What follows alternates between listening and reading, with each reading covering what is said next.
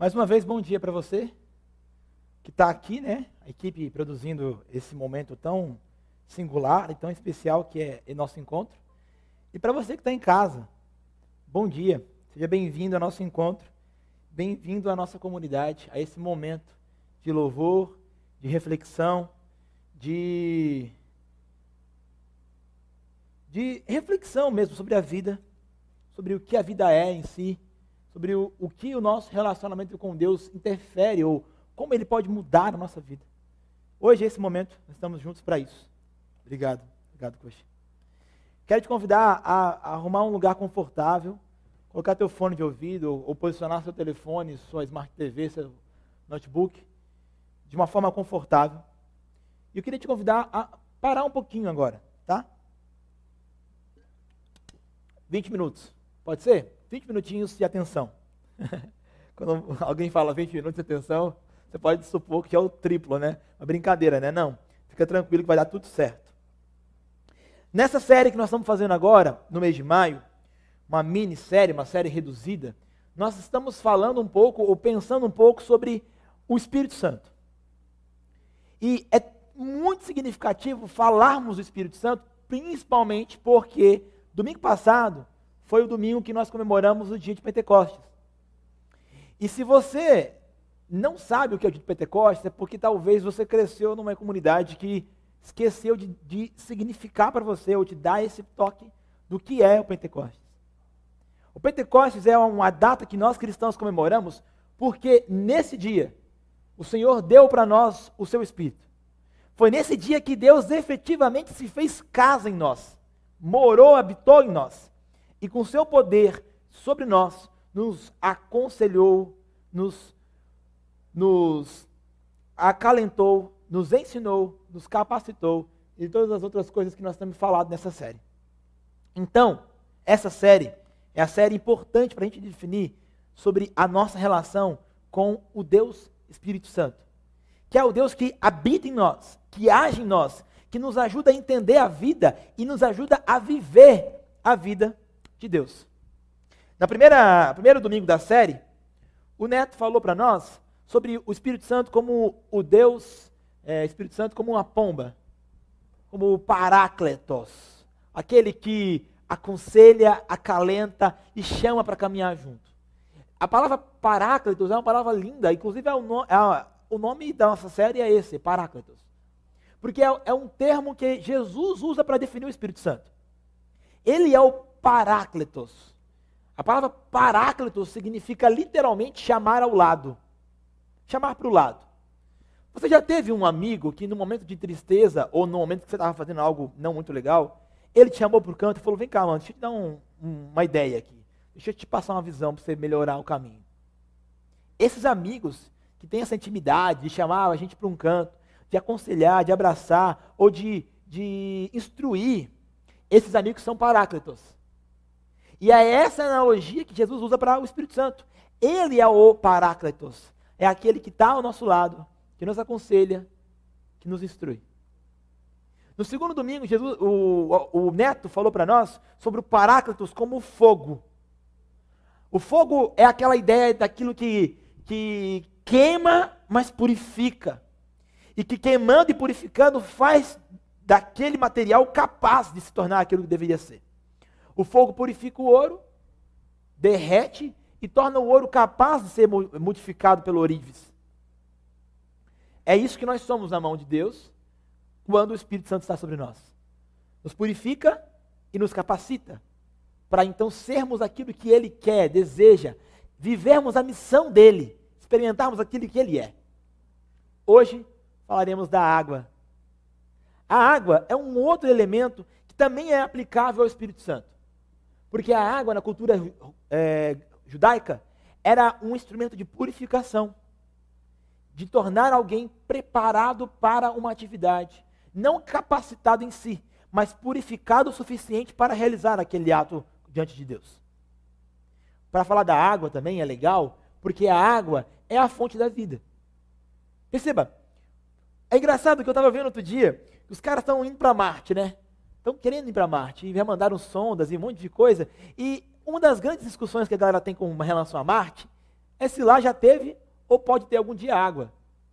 Porque se, se teve ou pode ter, tem vida. Em algum nível. É óbvio que a discussão é muito mais profunda que isso. Eu não sou cientista, eu sou um mero leitor da Bíblia e falador para vocês. Mas é, é interessante que onde tem água, tem vida. A água é aquilo que irriga o solo, é aquilo que, que molha, encharca, traz nutrientes e faz com que as nossas plantas cresçam, por exemplo. No seu corpo, por exemplo, é cheio de água. Um dos fatores mais importantes do seu corpo é água. Inclusive, se você não bebe água, você é, é mal, né? Faz mal para a saúde. Né? Minha mulher mesmo que diz que ela é nutricionista, então bebe água. Perceba, a água não é só um elemento da natureza, ela é aquilo que gera vida. E é nesse contexto que nós vamos falar hoje. Do Espírito Santo é aquele que irriga, hidrata e nos faz crescer. Uma vez que ele nos aconselha, nos ensina e nos acalenta, uma vez que ele nos, nos purifica com fogo e nos capacita, ele nos faz crescer. Vamos ler um texto? Eu quero ler Gálatas com você. Gálatas 5, 16 a 25. Pode ser? Vamos ler? Você está em casa, você está com seu telefone aí, seu celular, vai aparecer o texto. Mas se você por acaso quiser abrir a sua Bíblia e também acompanhar com a Bíblia aberta, não vejo problema nenhum. Fica à vontade. Fica como você achar melhor, tá bom? Vamos lá? Gálatas 5,16. Diz assim um texto da Bíblia. Por isso, eu vos digo: vivam pelo Espírito e de modo nenhum satisfarão os desejos da carne. Pois a carne deseja o que é contrário ao espírito, e o espírito que é contrário à carne. eles estão em conflito um com o outro, de modo que vocês não fazem o que desejam. Mas se vocês são guiados pelo espírito, não estão debaixo da lei. Ora, as obras da carne são manifestas. E elas são imoralidade sexual, impureza, libertinagem, idolatria, feitiçaria, ódio, discórdia, ciúmes, ira, egoísmo, dissensões, facções, inveja, embriaguez, orgias e coisas semelhantes. Eu advirto a vocês, eh, como antes eu já adverti, que aqueles que praticam essas coisas não herdarão o reino de Deus. Mas o fruto do Espírito é amor, alegria, paz, paciência, amabilidade, bondade, fidelidade, mansidão, domínio próprio. E contra estas coisas não existe lei. Os que pertencem a Cristo já crucificaram a carne com as paixões e seus desejos. Se vivemos pelo Espírito, andemos também pelo Espírito. Era uma vez era uma vez um mundo muito, muito distante. Era uma vez uma realidade diferente, onde as pessoas eram diferentes, os mundos eram diferentes e as coisas eram diferentes. Nesse mundo, todo ser humano tinha uma árvore. Ele tinha uma árvore. Todo mundo que nascia ganhava uma árvore de presente. Essa árvore era plantada num solo específico que era seu. E aquela árvore representava a vida. Tudo que ele era estava naquela árvore. Naquele mundo, as pessoas também, por ter uma árvore, tinham um costume que era inato. Sabe aquela coisa natural do ser humano? Tipo bocejar de manhã ou espreguiçar? Era natural que todos eles, todos os dias, distribuíssem seus frutos entre as pessoas. Então, nesse mundo, todo mundo tinha uma árvore. As árvores davam frutos todos os dias. E eles distribuíam entre si os seus frutos. Só que tinha duas maneiras de dar fruto a essa árvore. Havia a maneira natural. A maneira natural é assim: a árvore era plantada e ela era deixada. Não, não se mexia em nada, não se movia nada, ninguém se preocupava se havia solo ou, ou bom ou mal, água ou não, a árvore crescia. E ela ia dar fruto sempre, porque todo dia as árvores davam frutos. Só que dessa forma, as árvores davam fruto naturalmente. E esse fruto natural, muitas vezes, era saborosíssimo para o dono da árvore, mas tinha um gosto de fel, amargo, na boca dos outros. A árvore que nascia naturalmente, que crescia naturalmente, gerava um fruto muito saboroso para quem era o dono, mas muito amargo para quem não era o dono da árvore. Há uma segunda maneira de cuidar dessas árvores naquele mundo. Existiam aqueles que cuidavam mesmo da árvore, molhavam com uma água cristalina perfeita, cuidavam do solo, mexiam, hidratavam, para que aquela árvore crescesse vigorosa, bonita, e então os frutos ficassem maiores e mais bonitos. Dessa forma, os frutos eram saborosíssimos para todo mundo, não só para o dono da árvore, mas para aqueles que trocavam entre si os frutos. Porém, fazer isso demandava muito tempo, muito esforço, e nem sempre era o caminho mais simples. Com o passar dos anos, começou a ter um problema entre nesse mundo. Porque as pessoas começaram a não querer gastar o seu tempo, esforço, cuidando das árvores.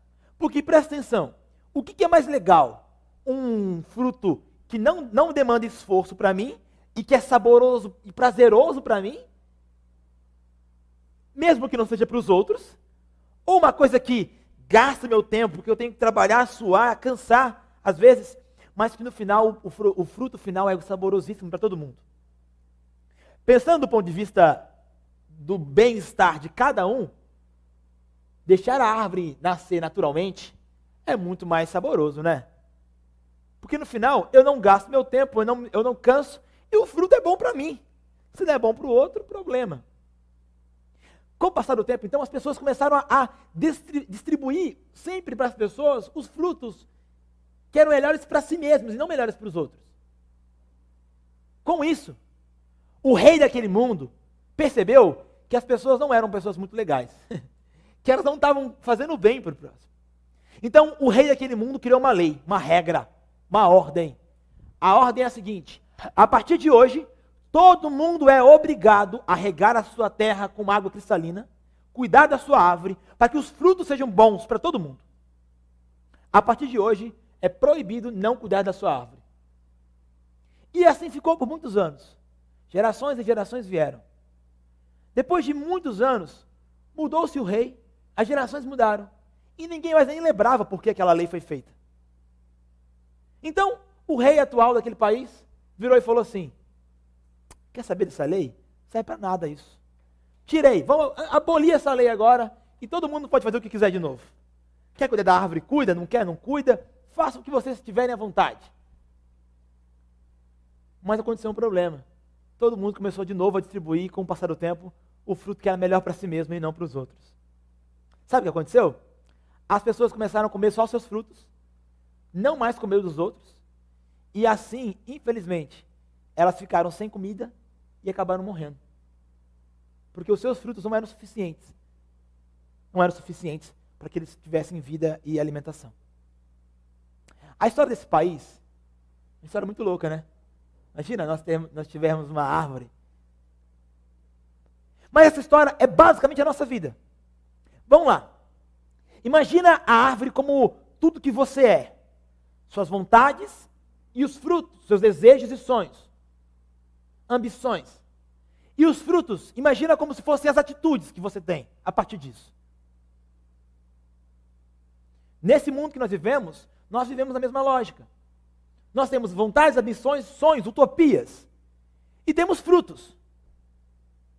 E nós temos leis que delimitam como nós damos esses frutos para as pessoas. Presta atenção. Se não existisse uma lei que te proíbe de passar todos os cruzamentos da avenida loucamente, na velocidade que você quiser, será que você pararia para dar atenção para ver se está passando alguém? prestaria atenção se não tem um carro cruzando e batendo em você? Acho que não. Porque se você gosta de correr, você é só correr e que, se dane os outros. Você acha que se não houvesse uma lei que delimita algumas coisas, nós faríamos essas coisas? Eu não estou falando nem de lei, lei civil. Estou falando de princípio até de bom senso, sabe? Aquela coisa que você não sabe de onde veio, mas existe em você. É, todo mundo entende, por exemplo, a maioria das pessoas entende que certas coisas não são legais. E por mais que princípios de moral sejam muito instáveis, a moral não é estável, ela é instável mesmo. Independente, inclusive dependendo da, da cultura, ainda assim todas as pessoas meio que sabem alguma coisinha ou outra que são meio que igual. A não ser que você seja um sociopata ou um psicopata. E aí você não tem limite nenhum. Conversava eu com um rapaz que era psicanalista e ele estava falando sobre hipnose. E esse rapaz falou para mim que a hipnose, inclusive hoje em dia, foi deixada de usar para acessar o subconsciente das pessoas. Sabe por quê? Porque a hipnose tem um limite. Sabe qual é o limite? O limite da moral que o seu cérebro tem já nele. Se eu hipnotizar você e mandar você matar alguém, se isso para você, no inconsciente, for algo detestável, você não vai fazer. Porque o teu cérebro, o seu inconsciente trava a influência. Mas se isso não for algo detestável no seu inconsciente, você faz. Viu que tem coisas que delimitam a sua vida aqui dentro e você nem sabe. Olha que doideira. Então, nós somos como essas pessoas. Nós temos árvores, que são quem nós somos. E temos frutos. E as leis, elas estão aqui para delimitar, restringir ou nos orientar em como distribuirmos os frutos para as pessoas que estão ao nosso redor. Porque se não, talvez, se não, se não houvesse isso, nós só faríamos aquilo que nós queremos, quando queremos, da forma que queremos, sem nos preocupar em nada com a opinião ou como isso pode machucar e afetar os outros. Você conhece alguém assim? Você conhece alguém que de verdade só faz o que quer, quando quer e não se preocupa em como isso pode machucar o outro? Eu conheço. O nome dele é Lucas Cancela. Eu muitas vezes faço coisas assim.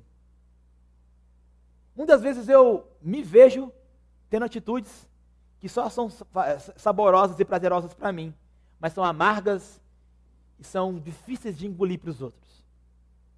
Muitas vezes, por mais que existam leis que me controlem, inclusive leis morais internas, leis sociais, morais, também éticas, eu muitas vezes faço apenas aquilo que eu quero, quando eu quero da forma que eu quero. Essa semana mesmo eu fiz isso várias vezes. E eu estou falando para vocês porque eu acho que com você é parecido. Sabe por quê? Porque há um pressuposto básico no ser humano. Um pressuposto que a Bíblia tem como básico. O ser humano tem em si uma natureza ruim às vezes. O ser humano não sabe fazer as coisas boas. Isso está básico na Bíblia. Desde Gênesis 3 até o final do último livro da Bíblia, Apocalipse. Em Gênesis 6, Deus disse que todos os desígnios, os desejos do coração do ser humano eram maus. Em Romanos 3, Paulo, o apóstolo, disse que nós só fazemos o mal e queremos o mal, não há bem nenhum em nós. Eu não estou dizendo que não tem pessoas que são boas, tem pessoas que são legais. Quantas pessoas maravilhosas viveram na história, fizeram coisas significativas, né?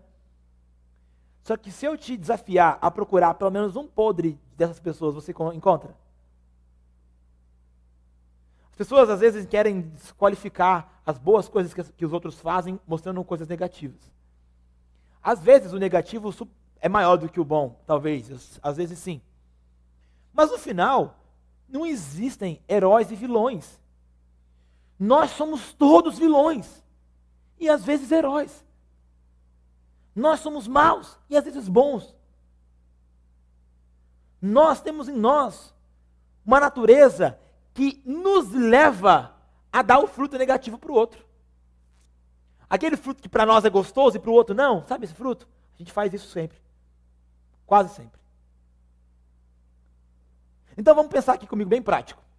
Então o país brasileiro, o Brasil, tem uma, uma, um corpo de regras, de leis, que delimitam a vida social.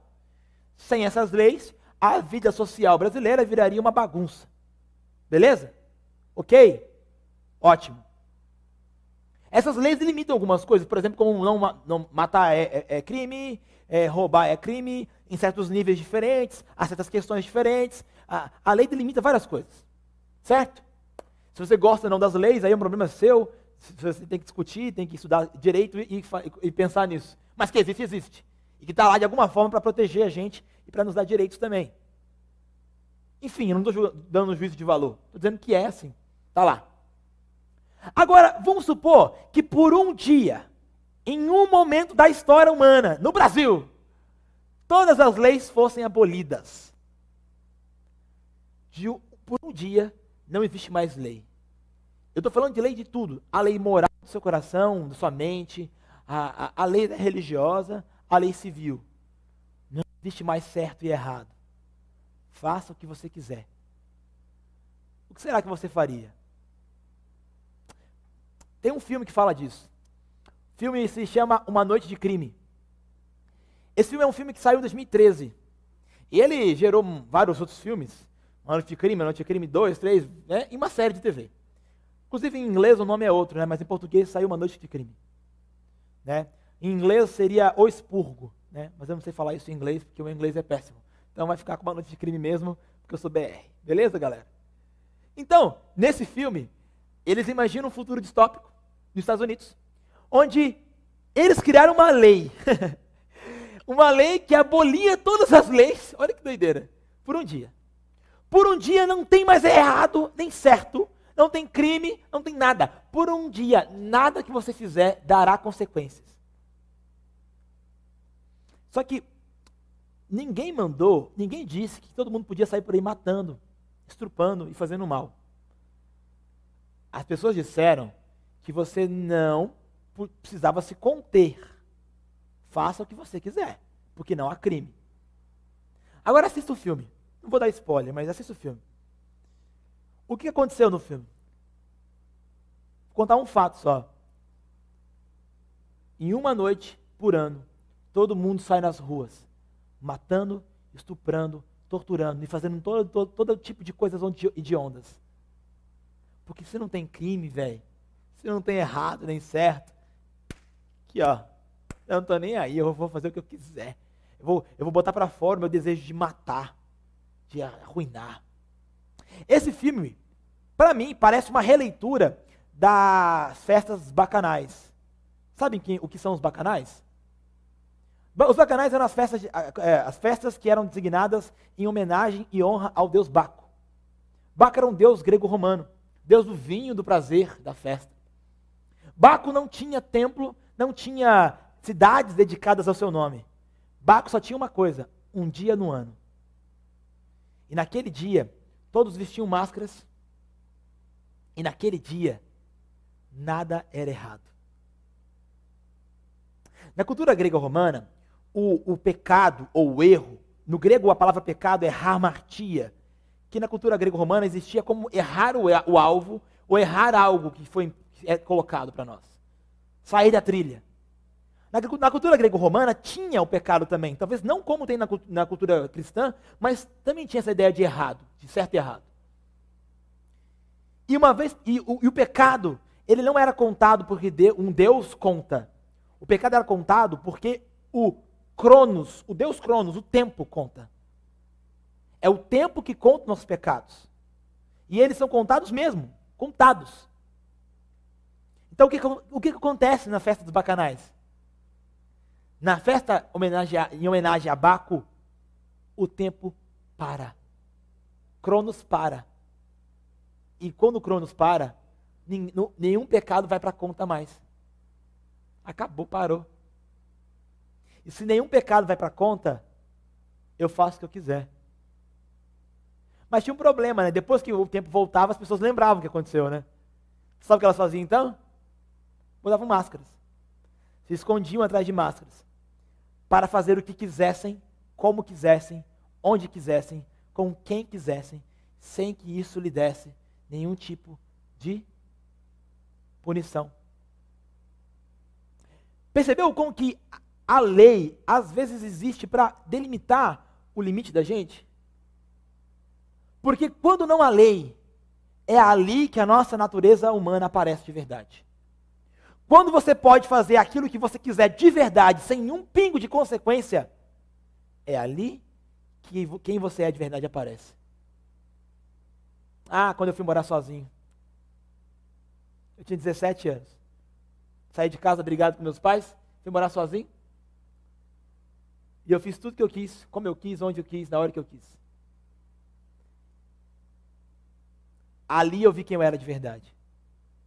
Porque tudo aquilo que eu, que eu não fazia antes, eu não fazia porque eu não, não, é que eu não, não é que eu não fazia porque eu achava errado. Porque eu era obrigado a não fazer. Eu tinha uma lei, um pai muito bravo, rígido, e uma mãe que me batia por qualquer coisa. A mãe era delicada igual uma pedra voando. A mãe era desse jeito. Ainda é, mas eu te amo, mãe. Viu? Te amo. E, e é ali que quem eu sou apareceu. Então presta atenção. Quando ninguém te vê, quando, quando você sabe que ninguém vai descobrir, quando tu tem certeza que as coisas não vão vir à tona, o que, que você faz? É ali que a tua natureza aparece. E pode ser que ela não seja tão horrenda quanto as assassinos e estupradores. Mas eu tenho certeza que de, em algum nível ela é saborosa só para você e não para os outros. Nem que seja num nível muito pequenininho, mas ela é assim. Quando a gente fala disso, a gente percebe que há uma, uma tensão, há uma luta acontecendo. No texto que nós lemos, Paulo diz isso. Paulo diz no versículo 16, 17, 18, que existe uma luta acontecendo em nós. Há uma tensão, uma guerra entre a natureza humana e o Espírito Santo. Há uma tensão entre os dois. De forma tal que nós que conhecemos a Jesus Cristo e que dizemos ser discípulos dele, vivemos em constante conflito, porque aquilo que nós somos no mais profundo, a nossa árvore, muitas vezes bota para fora frutos que não são bons. Mas por outro lado, há o Espírito que nos impulsiona talvez a regar e cuidar do solo, para que os frutos sejam bons. E você às vezes fica dividido, você não sabe o que você faz. Se você vai cuidar da árvore e gastar seu tempo fazendo isso, ou se você vai só deixar a coisa acontecer e os frutos vão ser o que são. Para evitar que houvesse uma guerra constante entre, entre os dois, entre Deus, entre a vontade de Deus e a vontade da carne, Deus em Israel criou uma lei. Você, já leu a Bíblia? Ou já viu falar que existem várias leis na Bíblia? Já, né? As leis da Bíblia não foram criadas para Deus impor como ditador sobre as pessoas. Se impor como ditador.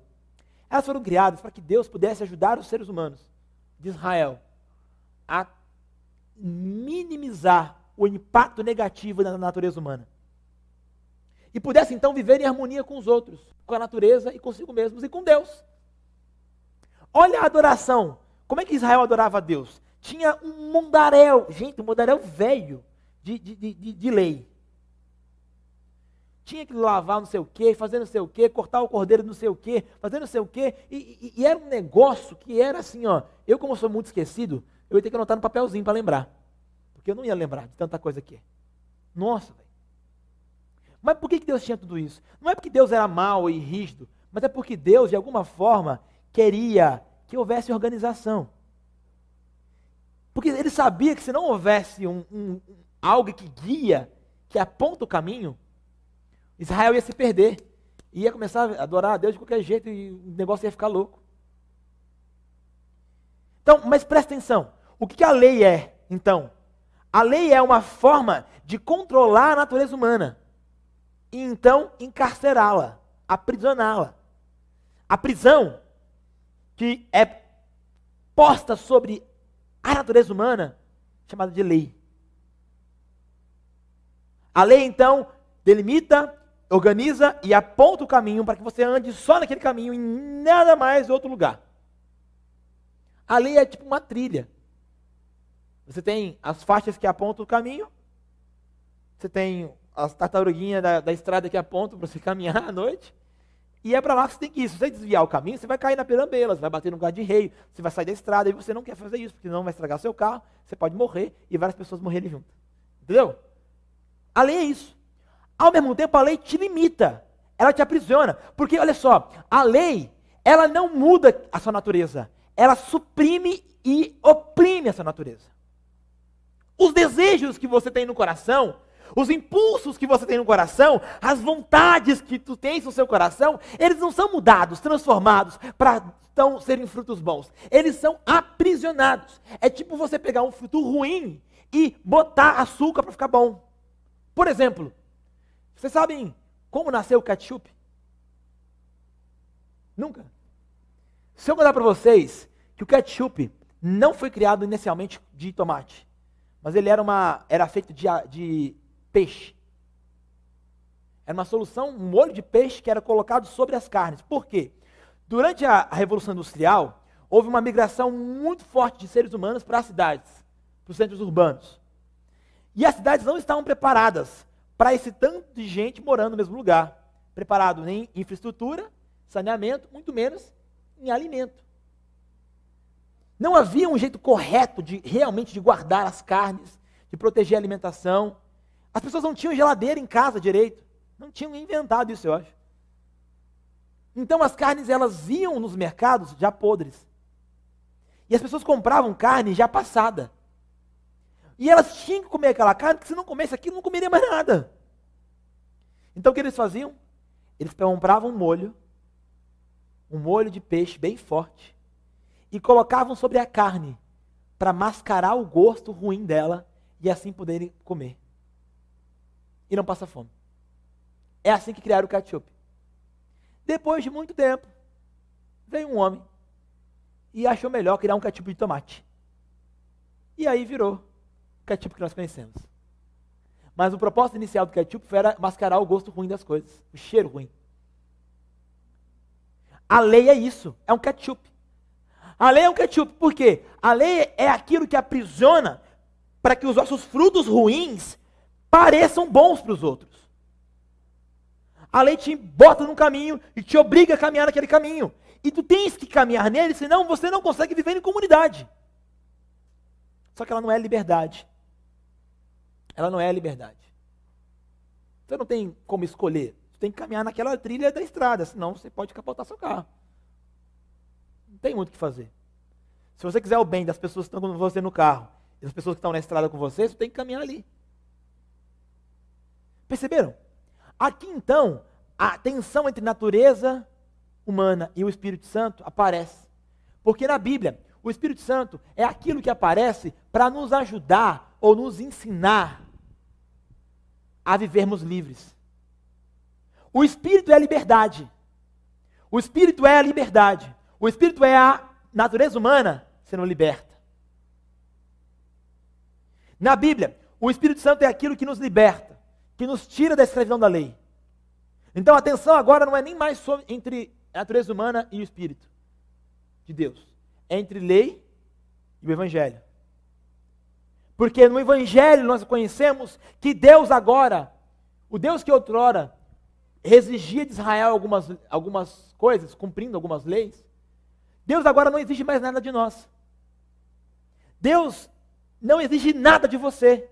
Deus não quer que você faça isso ou aquilo, que você levante a mão ou abaixe, que você vista uma roupa ou outra. Deus não exige nada de você. Deus não exige nada de você. Nós somos livres. É isso que o apóstolo Paulo disse. Por isso, deixe que o Espírito guie a vida de vocês. É isso que o apóstolo Paulo está dizendo. Agora, qual é o problema da liberdade?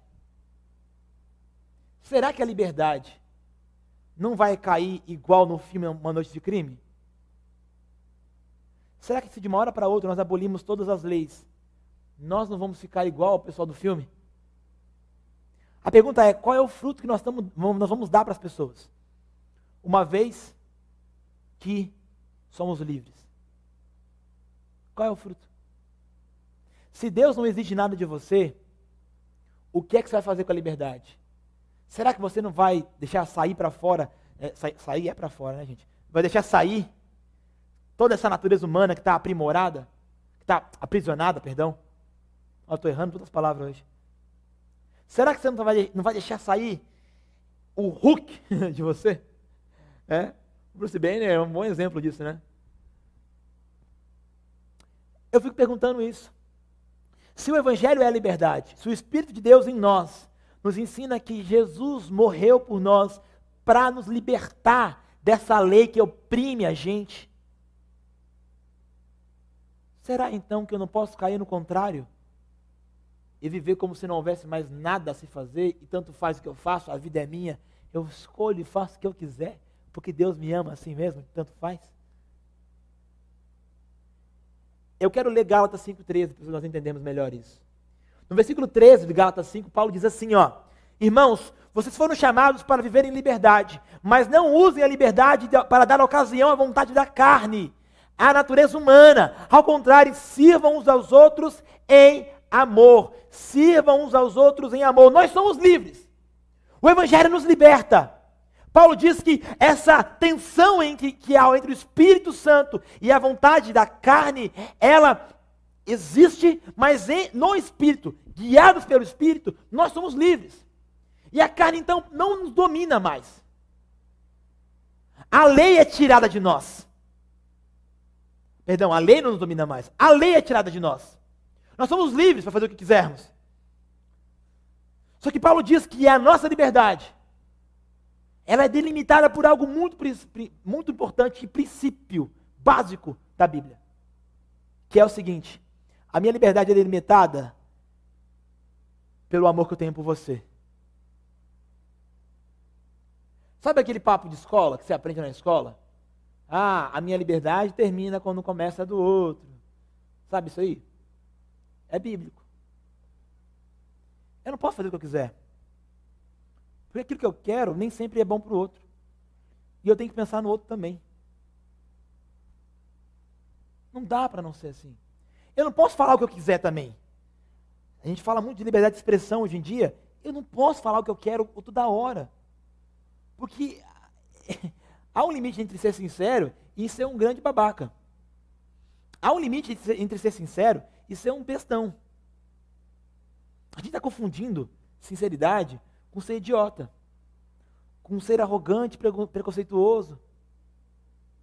Porque a liberdade que há no Evangelho, a lei que escravizava quem nós somos, quando ela, quando ela é quebrada, nós aprendemos a viver por um princípio, que é o quê? Servir as pessoas ao nosso redor. E a base do serviço é o amor. É o amor.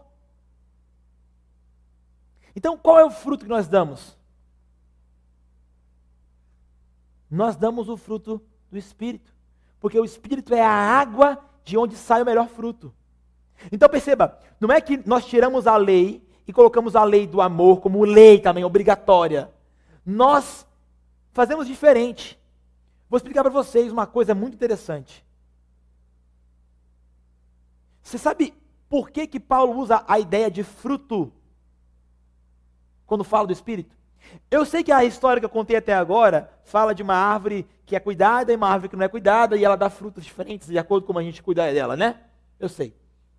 Só que quando Paulo fala na Bíblia da carne e da natureza humana, Paulo não fala de fruto, Paulo fala de obra. E quando Paulo fala do Espírito Santo, Paulo fala de fruto. Sabe por quê? Porque a obra é uma coisa que eu faço, é externa. Por mais que ela venha de, de algo interno, ela é externa. Mas o espírito é orgânico. A obra não é orgânica. A obra não nasce sozinha. A obra tem que pensar, às vezes planejar, fazer. Agora o espírito não. É orgânico. O Espírito Santo é uma coisa que nasce e brota em nós naturalmente. Só que é um detalhe que é muito importante. Lembra que eu falei da lei? A lei não é uma prisão que prisiona a nossa natureza humana? A lei não é aquilo que, que trava quem nós somos e que aprisiona quem nós somos, aprisiona os desejos mais profundos do nosso coração? Você sabe o que, o Espírito Santo faz então? Sabe o que o Evangelho faz? O Evangelho, ele não aprisiona, ele faz o seguinte: ele transforma a nossa natureza. O Evangelho transforma quem nós somos. É, é como se o Evangelho fosse aquilo que hidrata o solo, cuida do solo, coloca nutrientes, adubos e coisas que podem então dar para a árvore tudo o que ela precisa para dar frutos tão gostosos. O Evangelho não é aquilo assim, ó, você é o que você é e ponto. Eu vou só reeducar você. Eu vou te ensinar a fazer, fazer o certo, tá? Ponto. É uma ação externa que te obriga a fazer o certo, externamente. Entenderam? Isso é a lei. O evangelho não é isso. O evangelho é um cuidado do seu solo, hidratando o seu solo com a água perfeita, com a água do Espírito Santo, para que então o nosso fruto seja bom e positivo. O fruto que representa os nutrientes exatos daquela água. Perceberam que todas as árvores ou vegetações que estão mais próximas dos riachos são sempre mais verdes, mais bonitas? É por isso. Porque aquelas árvores, elas buscam nutrientes mais fundo e mais fundo. Porque estão perto da água. Então elas podem crescer melhores. O Espírito de Deus é aquilo que hidrata nosso solo para então darmos os melhores frutos. É por isso que Paulo diz: o fruto do Espírito é a, o amor. Amor, alegria, paz, paciência, amabilidade, bondade, fidelidade, domínio próprio. Perceberam como todas essas coisas são para os outros e não para nós mesmos? Eu amo você. Eu sou paciente com você. Eu sou amável com você. Eu tenho domínio próprio para comigo para não te machucar. O fruto do Espírito então em nós é aquilo que nos liberta da, que é aquilo que prova para nós que mesmo livres da lei, nós somos guiados para fazer a vontade de Deus. Deus não quer nada de você. Deus não te obriga a nada. Deus não bota sobre você nenhum jugo pesado demais. Mas o Espírito muda você. Muda seu solo. E te faz viver a vontade de Deus naturalmente. Então não é nem a lei e nem uma noite de crime. Entenderam, gente? Não é nem a lei e nem uma noite de crime. É o Espírito de Deus. Porque o Espírito frutifica em nós a vontade de Deus. E a gente às vezes faz o que ele quer. E às vezes não, eu sei. Mas o nosso solo está sendo tratado. Como cantamos a canção, a nossa casa um dia será perfeita. Ainda não é. Nosso solo um dia será perfeito. Ainda não é. Mas enquanto caminhamos, caminhamos mudando o solo tratando com o Espírito Santo o solo, para que nossos frutos sejam os frutos de Deus, do Espírito. Então mudamos o nosso solo e mudamos assim a nossa natureza. A natureza humana deixa de ser humana, má por essência, e transforma-se na natureza de Jesus. Jesus é, cara, eu, eu não sei se você está me ouvindo agora, ou quem está aqui agora, consegue entender o como é animal o cristianismo. O evangelho é a coisa mais estupenda que eu conheço. E olha que eu conheci várias religiões, já fui de algumas antes de me tornar cristão. O evangelho é a coisa mais estupenda. Sabe por quê? Porque no evangelho a gente entende que o homem é muito mal, o ser humano é muito mal. A, a, nossa natureza é muito corrompida. O nosso solo é muito sujo, é muito podre. E que Deus é muito perfeito, muito puro. Mas quando nós olhamos para o Evangelho, para Jesus Cristo de Nazaré, o Deus que se encarnou, nós vemos que a natureza humana e Deus podem se fundir e tornar um só. Jesus é a prova que por mais que nós sejamos maus, que o nosso solo seja ruim, que nossos frutos sejam quase sempre frutos egoístas, de, de corações egoístas, há uma esperança de que a confusão humana termine, que nosso solo seja hidratado e de que Deus frutifique em nós. Paulo sabia disso. Paulo disse em Gálatas 5, 20, Paulo disse em Gálatas, perdão, Gálatas 2, 19, que ele foi crucificado com Cristo. Portanto, assim, já não existe mais ele mais, existe a vida de Jesus. E ele diz que a vida que ele vive no corpo, ele vive pela fé no Filho de Deus, aquele que o amou e que se entregou por ele. Então é por isso que Paulo diz no capítulo 5 que aqueles que pertencem a Cristo crucificaram a carne e seus desejos. Porque a vida que eu vivo na minha, no meu corpo não é minha. O que flui dentro de mim não é meu. O espírito que corre no meu corpo não é meu. O sangue que pulsa em minhas veias não é meu. O suor que eu sou, com meu esforço, meu trabalho não é meu. As lágrimas que eu choro não são minhas. Os sonhos, utopias que eu tenho não são meus. A vida que eu vivo no meu corpo é a vida de Jesus, que se entregou por mim, que me amou. Paulo diz que ele crucificou a carne Crucificar aqui, eu quero falar um pouquinho sobre isso. Porque a gente às vezes entende crucificar como matar mesmo, né? E beleza, é. Só que eu queria mostrar um detalhe disso.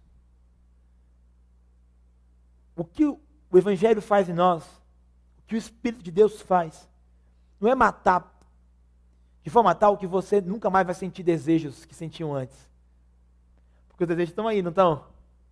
Oh, e como então? Você sabe o que o Espírito faz? Quando você crucifica a sua carne, o Espírito rompe o seu compromisso com os desejos. O primeiro fruto do Espírito é o amor. Sabe por quê? Porque amor é aliança. Eu não amo você só porque eu gosto de você. Eu amo porque eu fiz uma aliança com você. E a aliança solidifica, fortalece e impulsiona o que eu sinto por você. Porque mesmo quando você não me dá nenhum motivo para te amar, eu sei que eu fiz uma aliança com você. E eu te amo. Quando nós crucificamos a nossa carne, nós rompemos a aliança com os desejos de quem nós somos. Nós olhamos para quem nós somos, olhamos no espelho, bem claramente vemos que nós não somos tão bons como achamos e que nós precisamos, nós precisamos romper com isso. E assim a vida de Jesus flui em nós. E assim o Espírito irriga nosso solo. E assim o fruto dele nasce em nós. Por isso que Paulo diz que toda a lei se resume numa coisa só, né? Tá. O fruto do Espírito, então, me leva, sabe para quê? Para te amar, cara e amando você, servir você com carinho e com amor, com dedicação. Porque eu, eu me dedico ao meu solo, eu irrigo, eu cuido dele. E então, os meus frutos são bons para você, bons para mim, bons para todos. Eu fui crucificado com Cristo. Logo já não sou eu quem vive, mas é Cristo vivo que vive em mim. E esse viver que eu vivo na carne, eu vivo pela fé no Filho de Deus, que assim mesmo se entregou e que me amou. Essa frase é tão importante para mim, vi, eu, mas Cristo vive em mim. E esse viver que eu vivo na, na carne, eu vivo pela fé. Essa frase é tão importante para mim, que eu tatuei ela no meu braço. Tanto importante que ela é. O viver que eu vivo, eu vivo pela fé no Filho de Deus. Isso é o fruto do Espírito. Isso é o Senhor que se entregou por nós, que viveu por nós, que morreu por nós, que entregou toda a sua vida por nós numa cruz, para mostrar, para provar para nós que a nossa natureza, por pior que seja, o nosso solo, por pior que seja, por mais incompatível com Deus que ele seja, ele pode ser inundado pelo Espírito Santo. E inundado pelo Espírito Santo, nós podemos frutificar a vontade de Deus, a vontade de Cristo. Então, natureza humana pode tornar-se natureza de Deus quando nós nos tornamos a vida de Jesus. Sabe como que as pessoas veem Deus? Para você que é crente, ver a Deus pode ser muito fácil. Saber que Ele existe pode ser muito simples. Você sabe como as pessoas veem Deus, na verdade? Quando elas não creem, quando elas não sabem nem quem Deus é? Elas veem Deus na sua vida. Porque você é o fruto dele. Você é a vida de Jesus. Então, aquele espírito que aconselha, consola, acalenta, aquele espírito que nos passa no fogo, nos dá poder para fazer a vontade de Deus, nos leva assim a frutificar, para que aqueles que estão ao nosso redor comam os melhores frutos. E comendo os melhores frutos, olhem para nós vendo que Jesus existe em nós. Jesus disse em, em Mateus 5: Vós sois luz do mundo. Não se esconde uma cidade sobre o um monte, nem se acende uma lâmpada e bota debaixo de um pote. Antes, suas obras são manifestas, para que todos vejam e glorifiquem o Pai que está nos céus. Isso nós somos. Somos quem somos. Somos humanos que abraçaram a natureza de Cristo e fomos abraçados por ela. Somos terra encharcada pelo Espírito Santo. Se você está me ouvindo hoje e percebe que na sua vida tem muitos desejos humanos acontecendo, muita natureza humana pulsando, se você quer olhar para si mesmo e ver mais o Espírito Santo, eu quero te convidar a irrigar seu solo hoje. Busque a Deus. Busque o Espírito Santo. Fale com Deus. Entre nos pequenos grupos de conexão nosso. Caminhe com Jesus diariamente. Não existe uma fórmula mágica, existe um solo tratado com esforço, com cuidado e dedicação. Não existe um, um poder que vem que nem um Kamehameha do céu e que enche você e você agora é super poderoso para fazer o que, Deus quer. Existe agricultura. Sabe o que significa isso? Mão na terra, esforço e suor. Principalmente quando uns cuidam do solo dos outros, ajudando uns aos outros e fazendo aquilo que Paulo falou em, em Gálatas 6, o capítulo seguinte. Gálatas 6 diz: levem os fardos uns dos outros. O Espírito nos impulsiona a isso. Frutificar para o outro. Organicamente, sem a lei, mas também não indo para a libertinagem, para uma noite de crime. Buscando sempre a vontade do Espírito, porque em nós ele faz tudo acontecer na. Que nem aquele samba, deixa acontecer naturalmente. E é verdade isso. É bem real isso. Quero te convidar a olhar para Jesus, viver a vida dele, daquele que se entregou por você, para juntar a natureza humana e a natureza de Deus num só. Feche seus olhos hoje. Vamos orar? Pai eterno, Senhor, a gente está reunido, a gente está orando, e agora a gente está agradecendo ao Senhor porque em Ti nós somos unidos com a natureza de Jesus, de, do, do seu, com o seu Espírito, com a sua natureza, e nos tornamos Jesus. Vivemos a vida de Jesus. A lei não nos aprisiona mais, e a nossa natureza humana é transformada para não cairmos na libertinagem e nem vivermos o legalismo de regras que são impostas sobre todos nós, mas vivermos a tua vontade, Senhor, os teus frutos em nós. Nós pedimos ao Senhor que frutifique, Pai. Nos impulsiona para isso. Nos tira do legalismo, dessas religiões que buscam mais as leis e fazer o certo para ser agradável, agradável ao Senhor. Nos livre também da libertinagem, que acha que tudo, tudo, tudo pode, que se dane o resto. E que muitas vezes vive uma vida só para si. Pai, nos faz olhar para Ti, para a cruz de Jesus, para o Seu amor, para a Sua vontade, para aquilo que o Senhor é. Nos encharque com o Teu Espírito Santo e nos leve a viver a Tua vontade. Para a glória do Teu nome, nós vivemos nós oramos pra, de tal forma para que não haja em nós nenhum temor, nenhum mal, nenhum medo diante de tudo que há de vir. Lembrando, Deus, que nossas vidas estão em Ti e em Ti permanecem, vivendo a vida de Jesus em nós. Em nome de Jesus nós oramos. Amém e amém. Canta comigo agora essa canção. E tenta pensar no que nós falamos. E deixa que o Espírito Santo encharque você para que você frutifique. Tá bom?